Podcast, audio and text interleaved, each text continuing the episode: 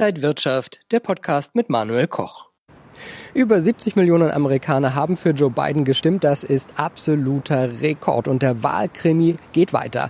Biden und Trump sammeln beide Geld für einen möglichen Rechtsstreit. Und die Frage ist, wer zieht dann ein ins Weiße Haus? Ja, wir haben schon in der vergangenen Woche doch einige Turbulenzen erlebt und jetzt sehen wir gerade eine Erholung. Die Erholung hängt hauptsächlich damit zusammen, dass es zumindest derzeit einen starken Trend hin zu einem Kandidaten gibt und dass der vielleicht dann doch äh, relativ, in Anführungsstrichen, relativ frühzeitig dann doch äh, Präsident zum Präsidenten elekt, so heißt es ja in Amerika, gewählt wird. Äh, und damit einhergehend äh, können die Börsen dann an dieser Stelle doch ganz gut damit leben, denn man gibt dann der rechtlichen Seite des Verlierers, den Rechtsweg, nicht so viele Chancen. Also man einigt sich hier darauf, dass Joe Biden wahrscheinlich jetzt äh, die besseren Karten hat und versucht sich damit zu arrangieren äh, und das derzeit auch ganz erfolgreich.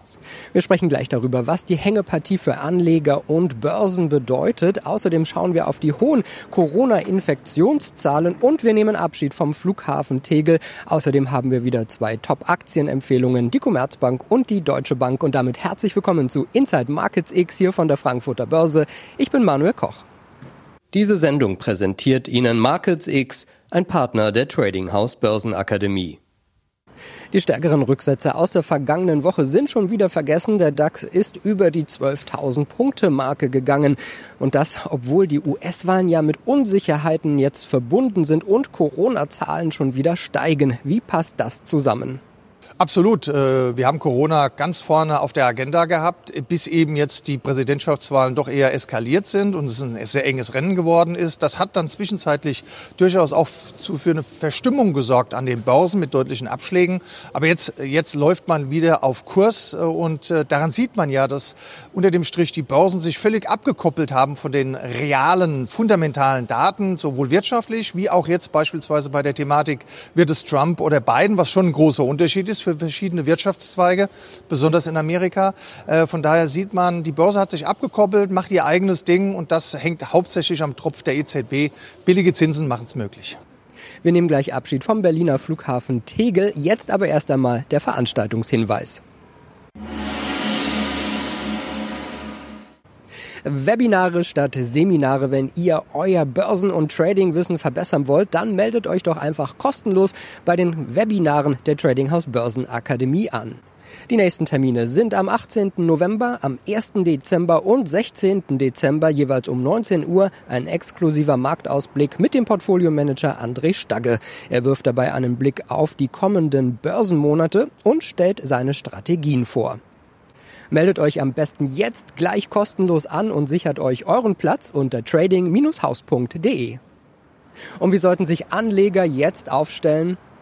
Ich finde, die meisten Anleger machen es bereits sehr, sehr clever. Das heißt, äh, Kursausschläge nach unten werden zum Kauf genutzt äh, und äh, dann hält man auch die Füße still und wird nicht nervös. Das hat man in der Corona-Phase Teil 1 im März gemerkt. Da haben es die Anleger, die privaten wohlgemerkt, viel besser gemacht als die institutionellen.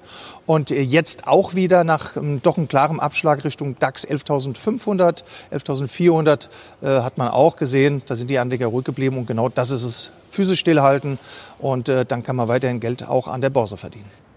Eine halbe Milliarde Passagiere, 6,5 Millionen Starts und Landungen, 375 Millionen beförderte Koffer.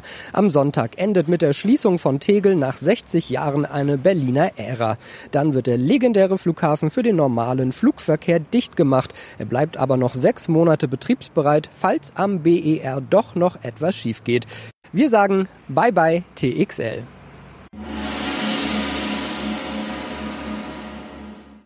Und wir schauen auf die Top-Aktienempfehlungen der Trading House Börsenakademie. Zuerst auf die Commerzbank. Im Bereich von 4 Euro zeichnete sich in den letzten beiden Monaten ein Doppelboden ab. Ein Blick auf den Kursverlauf des großen europäischen Stocks 600 Banks Index lässt eine größere Aufwärtsbewegung im europäischen Bankensektor erahnen. Die Analysten sehen hier eine Longchance. Aktuell ist noch etwas weniger Handlungsbedarf bei der Commerzbank-Aktie gegeben. Er ist oberhalb des 200-Tage-Durchschnitts bei aktuell 4,55 Euro. Werden ein Ausbruch aus dem kurzfristigen Abwärtstrend sowie Kursgewinne an 4,81 Euro wahrscheinlich. Darüber könnte es weiter zu den Septemberhochs bei 5,28 Euro aufwärts gehen. Eine Impul Impulswelle in der Commerzbank-Aktie könnte sogar Kursgewinne an glatt 6 Euro hervorbringen. Die Wertpapiere der Deutschen Bank, die führten zeitweise die Gewinnerlisten in dieser Woche beim DAX an. Die Analysten sehen auch hier eine Longchance, doch ein schöner Tag macht noch keinen Sommer. Bis zu einer eindeutigen Signallage bei der Deutschen Bank sind noch einige Hürden zu nehmen. Die wichtigste Entwicklung wäre ein nachhaltiger Anstieg mindestens über die Nackenlinie und Horizontalwiderstand bei grob 8,30 Euro. Rechnerisch könnte das Wertpapier sogar auf seine Jahreshochs bei 10,32 Euro weiter zulegen.